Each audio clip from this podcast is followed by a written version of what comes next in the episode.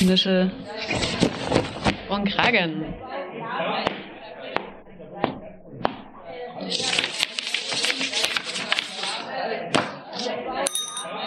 Ruhe bitte. Hier ist euer Podcast Nische und Kragen von Arbeit und Leben Sachsen. Willkommen, liebe HörerInnen. Hi. Ich bin Anna. Und ich bin Christine. Vielleicht kennt ihr uns schon von unserer Reise durch die sächsische Kommunalpolitik. In den kommenden Minuten wollen wir uns allerdings auf die Reise in die Vergangenheit begeben, auf die Spuren der friedlichen Revolution oder der deutschen Wiedervereinigung, die im Allgemeinen oft als Wende bezeichnet werden, hier insbesondere ergründen, welchen Einfluss diese in unterschiedlichen Bildungseinrichtungen hinterlassen hat. Wir möchten darauf verweisen, dass die Aussagen Meinungen und politische Einstellungen der Interviewten widerspiegeln und nicht notwendigerweise mit jenen des Vereins Arbeit und Leben e.V. übereinstimmen. Heute sprechen wir mit den ehemaligen Hochschulmitarbeiter Dr. Walter Drauschke. Licht aus. Nischel an. Los geht's. Herzlich willkommen heute zu unserer Folge. Ich möchte heute Herrn Dr. Walter Drauschke begrüßen ähm, Herr Drauschke ist Landschaftswissenschaftler und hat lange an der Universität Leipzig gelehrt. Herzlich willkommen. Dankeschön. Können Sie vielleicht erstmal den HörerInnen sich ein bisschen vorstellen, dass Sie kurz wissen, was Sie gemacht haben, welche Stationen Sie im Leben durchlaufen haben? Ja, naja, ich habe nach dem Abitur Landwirtschaft studiert, bin Diplom-Landwirt, mhm. fünf Jahre und ja, habe dann ein Jahr in der Praxis gedient. Es waren zwei Jahre vorgeschrieben, aber ich, das war schon bei mir nach einem Jahr beendet, weil ich ein Stellenangebot bekam. Was damals eine große Seltenheit eigentlich war, denn das waren die Jahre, als die DDR damals sich so richtig für die Landwirtschaft entwickelte, den sozialistischen Frühling und so weiter. Und da waren natürlich Assistentenstellen sehr gefragt. Mhm. Ich traf zufällig einen Chef und der bot mir eine Stelle an und darauf bin ich eingestiegen. Ich war zwischendurch in Leudewitz, Kreis Meißen, tätig und hatte dort sehr gute Tätigkeit. Ich hatte einen sehr guten Chef auch. Der hatte mir auch gesagt, Sie können bleiben bei uns, solange Sie, wie Sie wollen. Wenn Sie aber weggehen wollen, legen wir Ihnen nichts im Weg. Daran habe ich ihn dann auch erinnert. Und ja, das lief also alles irgendwie gut. Ich war dann Assistent in der Tierernährung in Leipzig, habe dort promoviert über ein Schweineaufzuchtthema mhm. ohne Muttermilch und bin dann nach einigen Jahren nach Halle gegangen. Mhm. War in Halle an der Universität, habe dort ein Isotopenlabor geleitet. Sagt Ihnen Isotope etwas? Schon mal gehört. Hm? Das haben wir schon mal gehört. also Isotope sind Stoffe mit der gleichen Ordnungszahl, aber einer unterschiedlichen Massenzahl. Hm. Wenn Ihnen das was besagt, nichts. Aber zum Beispiel Radium und Uran und hm. ja, aber auch Phosphor und Tritium und Stickstoff sind Isotope. Wenn Sie da wollen, erzähle ich Ihnen dann später etwas mehr darüber. Für Dünger ist das wichtig, oder? Bitte? Für Düngemittel wird es viel eingesetzt. Zum Beispiel. Ja. Und ich hatte auch vorher, das hätte ich jetzt bald vergessen zu sagen, noch drei Jahre Chemie im Fernstudium an der TU in Dresden studiert. Also ich war dadurch prädestiniert für die Stelle in Halle, denn die war sehr gefragt, die Stelle. Mhm. Aber ich bekam die musste noch ein paar Prüfungen ablegen und dieses und jenes und ein paar Kurse besuchen und so. Aber ich bekam die und hatte dann eine Stelle von ungefähr 25 Mitarbeitern in Halle. Und das war eine sehr gute Tätigkeit, eine sehr interessante, auch eine wissenschaftlich prägnante. Und ja, das lief eigentlich sehr, sehr gut dort. Ich habe damals auch eine ganze Reihe von, von Reisen durchführen können, war mehrmals in der Mongolei, immer angefordert von den Mongolen. Ich war dreimal in Jugoslawien, um mal die Länder zu nennen, die man eigentlich schlechter reisen konnte.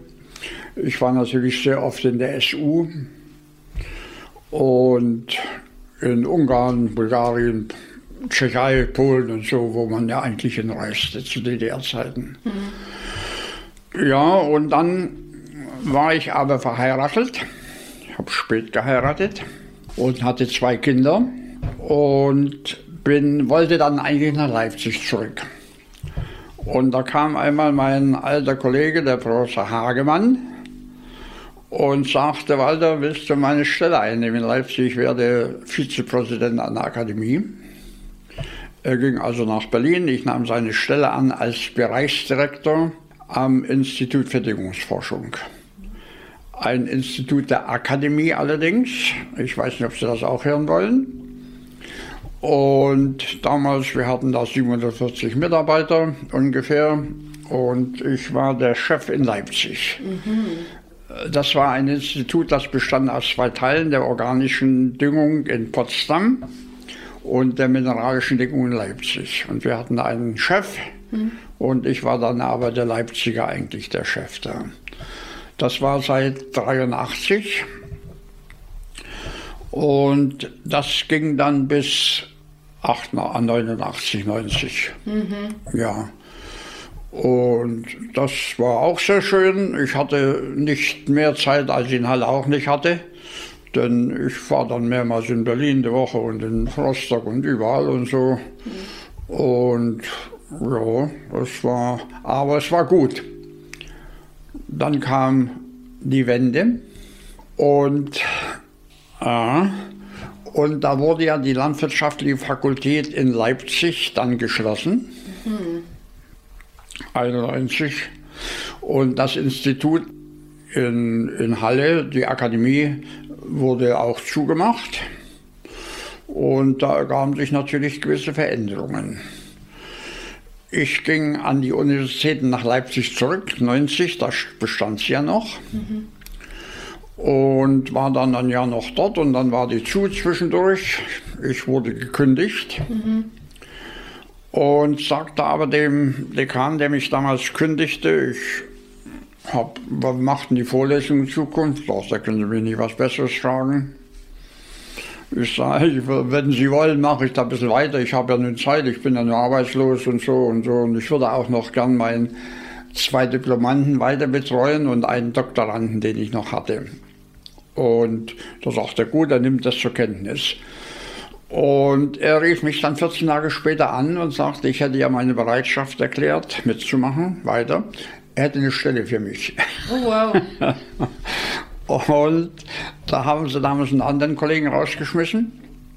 Und ich durfte noch fünf Jahre ungefähr mitmachen.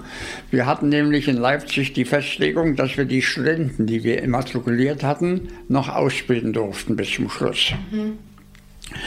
Und ich kam damals ans Institut für tropische und subtropische Landwirtschaft und habe dort noch dann bis 97 mitgemacht. Mhm. Und wir hatten noch ein halbes Jahr länger, weil wir ja meist ausländische Studenten hatten. Und da hatten wir noch ein halbes Jahr länger als die, die Fakultät hat dann 96 irgendwie mal Schluss gemacht. Ja, und das sind natürlich Veränderungen, die sich ergeben haben für mich, einige. Und ja, genügt Ihnen das oder wollen Sie mehr wissen? Wir würden gerne mehr wissen. Vielleicht wissen Sie, warum ähm, die Fakultät geschlossen wurde direkt? Ähm, es wurden damals äh, drei Fakultäten, glaube ich, zugemacht in Leipzig. Mhm. Die Landwirtschaft hatte nicht mehr die große Bedeutung, aber es gab ja viele, Fak fünf Fakultäten, sieben Fakultäten auch im Westen, die sind alle geblieben. Und die hatten schon mal beschlossen damals, es sollte ich weiß nicht, Kiel und Leipzig, nee, Leipzig nicht, aber dazu gemacht werden, aber das Kiel besteht heute noch. Leipzig wurde zugemacht. Wir hatten ja damals vielleicht so zehn oder zwölf wissenschaftliche Fakul also Fakultäten für Landwirtschaft. Mhm.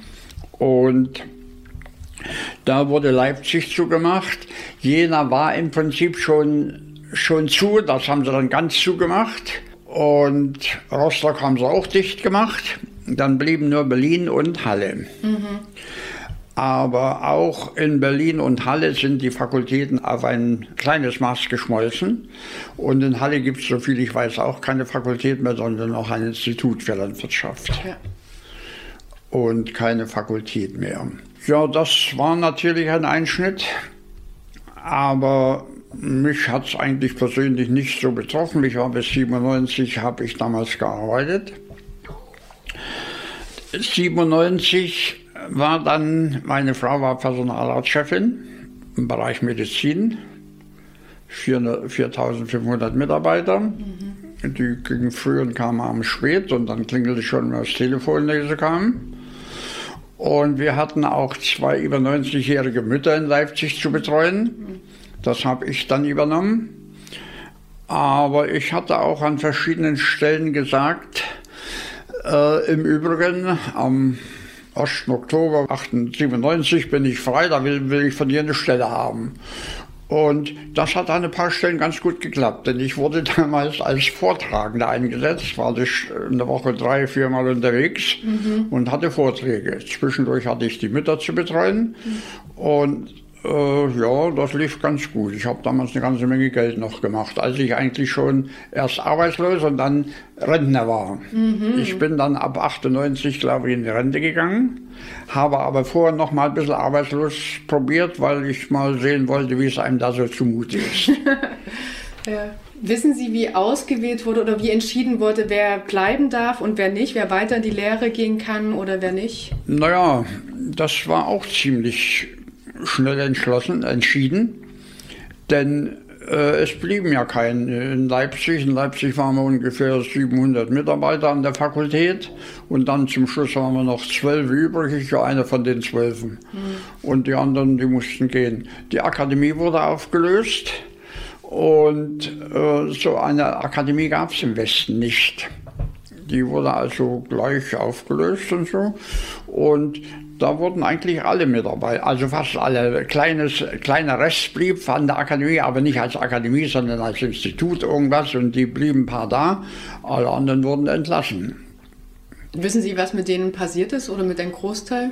Naja, die Älteren sind in die Rente oder Vorrente gegangen. Mhm. Dann haben sich ein paar haben sich immer bemüht und haben auch noch mal ein bisschen was gefunden, Beratungsfirmen oder sowas. Mhm. Und äh, dann ist der Teil auch arbeitslos geworden.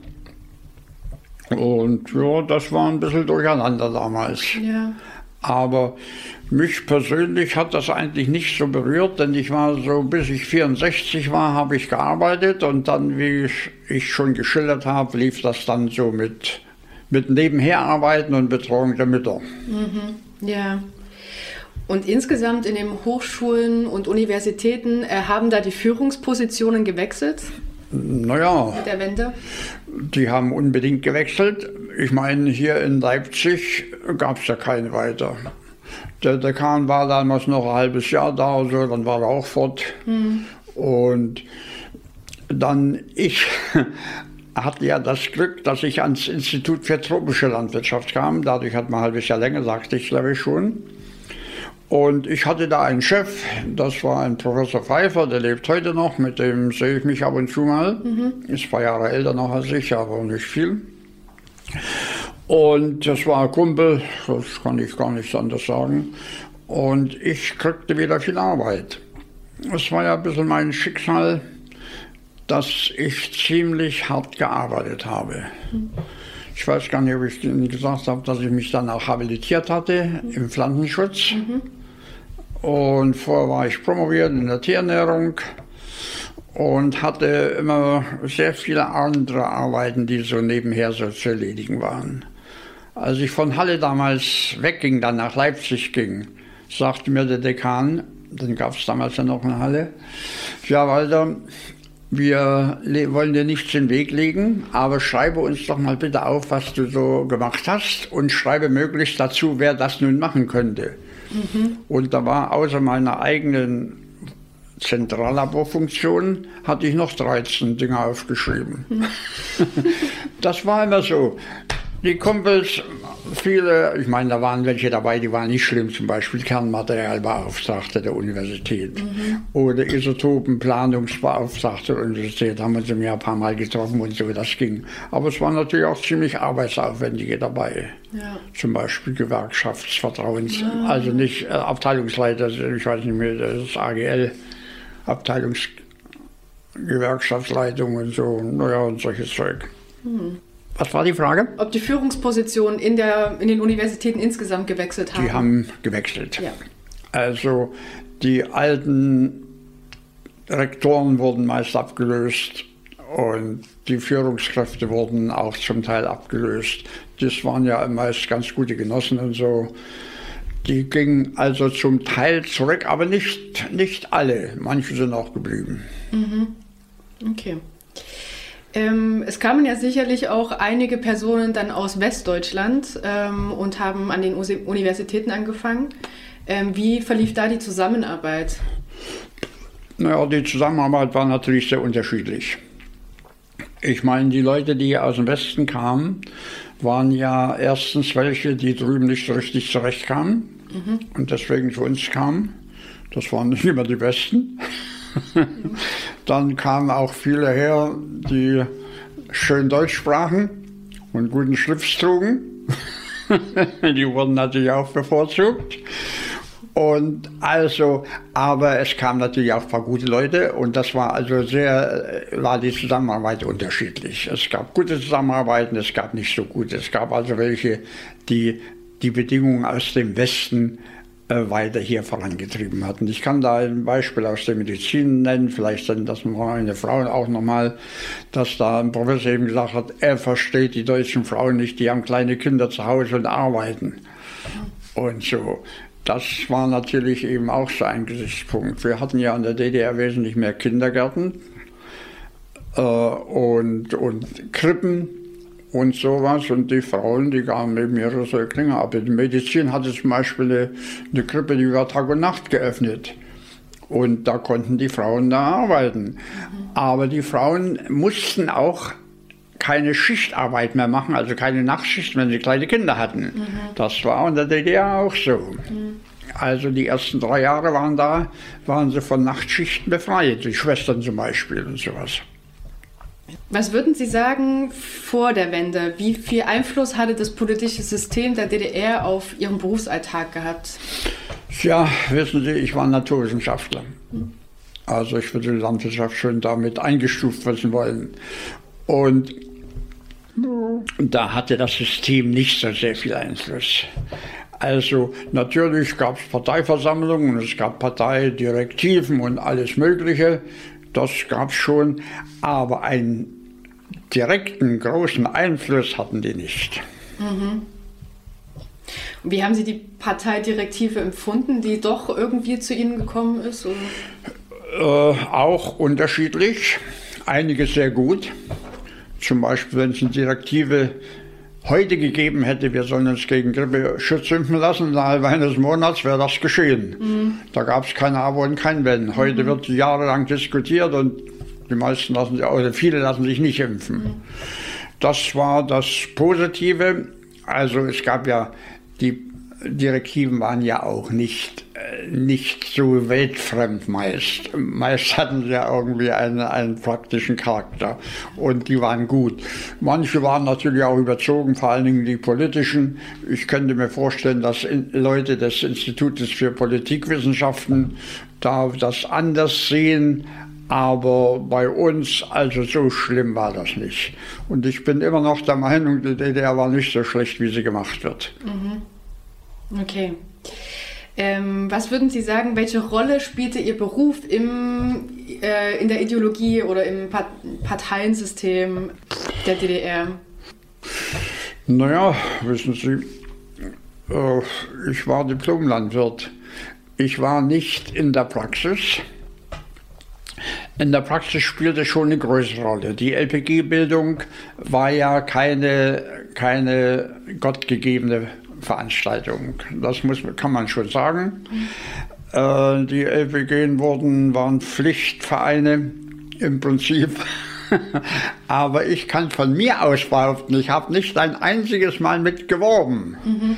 Denn ich stamme ja selbst aus der Landwirtschaft und mir war das damals auch irgendwie ein bisschen zuwider. Die Bauern ja da eigentlich ja zu enteignen. Das aber ich sage eigentlich, denn die waren es ja nicht die waren ja Mitglied der Genossenschaften. Ihr Land blieb ihnen erhalten. Und äh, die waren ja nicht enteignet, die waren eben zusammengeschlossen. Und nach der Wende hat man es ja dann gemerkt, dass viele gar nicht zurück wollten. Die warten sich unterdessen an die LPG so ganz gut gewöhnt. Geregelte Arbeitszeiten und dieses und jenes und ganz gutes Gehalt und so.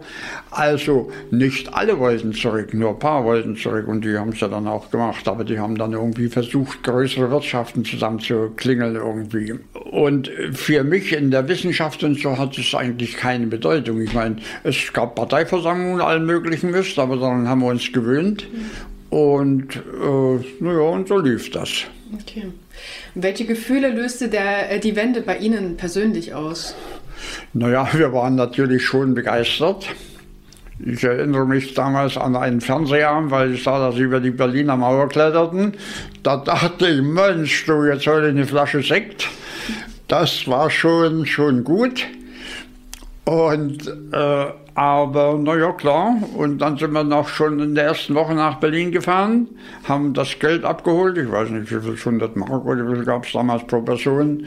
Und haben uns das Treiben mal ein bisschen angesehen. Ich bin mal die Berliner Prachtstraße da lang, dem Westen, wie heißt die Königs? Nee. Kudamm? Kudamm, Kudamm lang und so, na klar. Und so, das war schon gut. Und ich meine, äh, uns war ja auch diese, dieser Teil der DDR, dass man eben nicht reisen konnte und so. Das war schon, schon ein gewisses Handicap, das würde ich schon behaupten. Mhm. Aber äh, wie gesagt, ich bin damals in die anderen Länder gereist. Und ich bedauere heute noch, dass ich dann gleich nach der Wende habe ich natürlich die Länder abgeschaltet. Ich hatte in jedem Land mindestens zwei gute Kollegen. Mhm. Und wir sind ja immer in Urlaub gefahren mit den Kindern. Unsere Kinder haben da nicht gelitten. Wir sind zweimal privat in der Sowjetunion gewesen. Das war eigentlich gar nicht möglich. Aber wenn die Sowjets da nachweisen konnten auf dem, auf dem Advokatenbüro hier auf dem dass sie eine Wohnung haben, die groß genug ist, uns unterzubringen und dass sie ein entsprechendes Konto hatten, dass sie uns versorgen konnten, durfte man eventuell hinkommen. Und ich habe wir hatten also mehrere Familien, die wir gut kannten. Die eine war der Professor Raczynski in Moskau, dessen Lehrbuch ich übersetzt habe mhm. aus dem Russischen ins Deutsche. Und da war er so begeistert, hat mir zehn Jahre Arbeit gekostet, dass also nebenher natürlich immer Wochenenden und so, dass, ich, dass er uns dann eingeladen hat, die ganze Familie, waren wir 14 Tage dort. Mhm haben, hm, wir fanden alle in der Wohnung Platz und so, das war gut. Und unterdessen hatte ich noch einen Kumpel in Leningrad kennengelernt. Der war schon ein paar Mal dann hier und die Frau war mal hier und da hat uns auch eingeladen. Waren wieder 14 Tage in Leningrad. Also mit den Kindern und so. Die Kinder haben das alles ganz gut erlebt. Und die haben auch nicht gelitten. Oh. Spannend, ja. Sie haben schon ein bisschen erzählt, aber vielleicht können Sie es nochmal genau zusammenfassen, wie der Systemwechsel Einfluss auf Ihren Berufsalltag hatte, vor allem in der Lehre. Gab es da neue Theorien und Konzepte oder konnten Sie das alte Wissen auch weiter, also das alte Wissen naja, weiterverwenden? Wir, wir haben doch äh, fundamentiertes naturwissenschaftliches Wissen mhm. und das konnte man nicht verändern. Ja. Also die Pflanzen haben genau die gleichen Nährstoffe verlangt wie früher mhm. Und so, also das spielte keine Rolle. Wir hatten natürlich keine Vorlesung mehr über, über irgendwie ML. Das gab es natürlich auch zu DDR-Zeiten. Naja, aber die haben wir über uns ergehen lassen irgendwo. Das war immer auch eine Vorlesung und die haben wir mit besucht. Und, aber ansonsten, unser Wissen oder unsere Tätigkeit hat sich da nicht verändert, mhm. würde ich sagen. Mhm. Aber das ist natürlich äh, der Vorteil eines naturwissenschaftlichen Berufes gewesen. Wer nur einen äh, parteigebundenen Beruf hatte, da hat sich schon mehr geändert, denke ich. Mhm. Wissen Sie von Kolleginnen und Kollegen aus anderen Bereichen, zum Beispiel eher im sozialwissenschaftlichen, wie sich da das verändert hat? Äh, ich weiß das nicht so genau. Okay. Also das haben wir nicht so diskutiert. Mhm. Ja. Was würden Sie sagen abschließend? Wie frei fühlen Sie sich heute oder als Sie zuletzt gearbeitet haben, war, hat es eine Änderung gehabt, der Systemwechsel auch auf Ihr Freiheitsgefühl in der Lehre? In Na ja, klar. Hm? Wir sind dann gereist nach Frankreich und Spanien und Italien und nach Norwegen und so. und das war schon ganz gut. Wir sind in Norwegen waren wir, also in Skandinavien waren wir mal da sind wir 6.500 Meilen ungefähr im Auto gefahren. Da waren ein paar Übersetzungen dabei also, und so. Da sind wir damals bis auf die Lofoten gekommen. Später sind wir dann mit Schiffen bis auf die Inselgruppe gefahren da oben. Wie heißt die? Wissen Sie wieder besser? Wie? Spitzbergen. Spitzbergen. Dankeschön. ja, und waren natürlich dann auch am Pool oben und so. Und sind dann über, über na doch, über Finnland hin, über die Seenplatte zurückgefahren und waren in, in Helsinki noch ein paar Tage und so. Und wir haben uns natürlich die, nun die westliche Welt erschlossen. Und das war schon alles ganz gut und so. Und wir waren, wir waren ja auch keine DDR-Verteidiger. Äh, und wir waren uns ja auch im Klaren, dass das unnatürlich war. Aber ich bin mir natürlich auch darüber im Klaren, die DDR wäre über Jahrzehnte früher flöten gegangen, wenn sie die Mauer nicht gebaut hätten in Berlin. Das muss man auch so sehen. Mhm. Und die wollten natürlich auch bestehen und dann haben sie eben diese Mauer gebaut und damit war erstmal Schluss. Aber ich war auch zur Zeit, nein, einmal war ich nach dem Studium gleich drüben, hatte einen Bruder im Westen der war bei der Armee und ist dadurch nach dem Westen gekommen und entlassen worden, wurde ja nicht nach Schlesien entlassen. Ich bin in Schlesien gebürtiger. Ah, okay. Da war ich nach, der, äh, nach dem Studium kurz drüben bei meinem Bruder und dann war ich nochmal äh, um 76, 75, 76 drüben mit meinem Vater. Mein Vater war damals 85 Jahre und da wollte zur Silberhochzeit des Bruders fahren. Da habe ich das damals, habe ich mich in Halle erkundigt, mich so, sagte, Mensch, probier's doch mal. Kumpel, ich weiß jetzt, der Professor war drüben und da war noch einer drüben, muss mal sehen. Und das ja, musste begründen mit deinem Vater, musste begleiten und so habe ich gemacht und ich durfte fahren. Mhm. Und sind wir nach Bayern gefahren und ich hatte damals schon hier als Hauses die Karten alle äh, mit Adressen versehen. Und dann waren wir in Hof über die Grenze und da, habe ich, da haben wir drauf geschrieben, es ist nicht zu glauben, wir sind im Westen. Und ich denke, ich werde euch dann dann besuchen. Und da sind wir dann von Bayern bis an die holländische Grenze gefahren. Und Hannover haben wir dann einen Schluss gemacht, Schluss, zack. Und das lief fantastisch. Die einzige, die dann geschimpft hat, als man zurückkam, war meine Frau. Denn die ahnte das ja nicht. Das hätte ja nicht sagen können, dass ich den Vater so da herumführe. Und nee, die Frau, das war Quatsch, meine Mutter. Ja. Der konnte ich nicht sagen, aber meine Frau wusste das natürlich. Und als sie dann am Bahnhof uns abholen wollten und sie sagten, die Mutter nur dazu musste aus Bayern kommen, hat meine Frau natürlich blöderweise gesagt, er kommt nicht aus Bayern, kommt aus Hannover. er war sehr schweinschett, aber ich habe den Vater gut abgeliefert und äh, das war alles gut. Aber wir waren damals in Leverkusen zum Beispiel, in Köln und so, bis an der holländischen Grenze. Holländischen Grenze wollten sie mir noch einen Pass ausstellen, äh, dass ich rüber kann. Ich sag, lass das mal. Fahrt ihr mal rüber, holt eure Zigaretten, ich bleibe hier mal auf der Pferdekoppel ein bisschen. so. Denn das konnte ich ja nun damals nicht verraten, alle, was ich davor hatte, aber ich habe das gemacht. Mhm. Also, man konnte auch in der DDR manches tun. Äh, und noch eins, wenn ich das noch sagen darf, wir kannten ja auch die Leute, die irgendwie entweder ein bisschen gefährlich oder auffällig waren im Institut zum Beispiel. Und wir haben dort jeden Geburtstag gefeiert. Aber da wussten wir, da ist der und der so in Berlin und so, da können wir feiern. Und, so, und da ging das. Also ich habe dann auch meine Stasi-Akten eingesehen, ich habe drei. Oh. Denn es wurde ja immer, ich zum Beispiel nach Jugoslawien fuhr und so, wurde ja eine Stasi, äh, wurde ja befragt oder überhaupt und so. Und ja, ich habe also drei Akten, aber ich kann damit leben. Es sind nur ein paar Sachen, die auffällig sind, aber so richtig ernsthaft haben sie mir nicht geschadet. Mhm. Meine Frau ging es da schlechter. Die hatte das Pech, dass ihr Chef ein guter Stasi-Mann war. Ja, und der hatte auch ein bisschen was geschrieben. Aber die haben jeden Tag, haben sie natürlich beim Kaffee trinken, haben sie über DDR geschimpft und so. Und so, ein paar Sachen mit festgehalten. Aber bei mir war, ich habe ein paar Sachen habe ich mir auch notiert und so. Oder ich hatte auch eine Karte zum Beispiel, dass der Onkel im Westen das Pferd umarmt. Und sage ich, die Karte hätte ich gern. Da haben sie mir eine rausgerückt und so, also. Ja.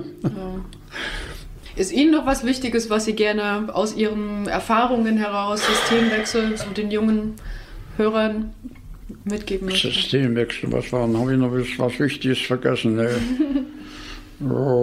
also, ich habe schon ein bisschen geschwärmt, ja. Ich würde nochmal zusammenfassend sagen, ich habe die DDR nicht verteidigt, aber ich bin auch heute noch kein Gegner der DDR und denke manches Mal, ihr Armleuchter, ihr gerne, die heute 30 seid, wenn ihr so über die DDR urteilt. also das sage ich, aber ich denke, sie werden das nicht tun, denn sie kriegen ja nun genügend Informationen. Mhm. Naja, ich habe auch einen, einen ein wenig Verwandten, mhm. der war dann auch in Bonn, der Harald Hildebrand, kennen Sie nicht? Haben Sie nicht, früher nicht die Zeitung gelesen? Der stand nämlich immer zwischen Erich Honecker und Fidel Castro oder, oder Luis Corvalan oder so mhm. jemanden. Er hatte mir schon vor ungefähr 65 Jahren, ist das jetzt vielleicht her, erzählt, Fidel Castro wäre der erste und wahrscheinlich der einzige Ministerpräsident, mit dem er Badu ist. Mhm. War also Sprachwissenschaftler in Kuba, Spanisch gedolmetscht und so. Also, naja, da gäbe es schon noch so manchen Schwank zu erzählen. Aber ich will ja Ihre Zeit auch nicht so sehr in Anspruch nehmen. Das ist okay. Ja, na gut, dann hören wir auf. Ja, vielen Dank. Vielen herzlichen Dank. An dieser Stelle wollen wir uns herzlich von euch verabschieden und uns noch einmal bei unseren interviewten Personen bedanken. Es gibt noch jede Menge andere Interviews mit Nische und Kragen. Hört gern rein.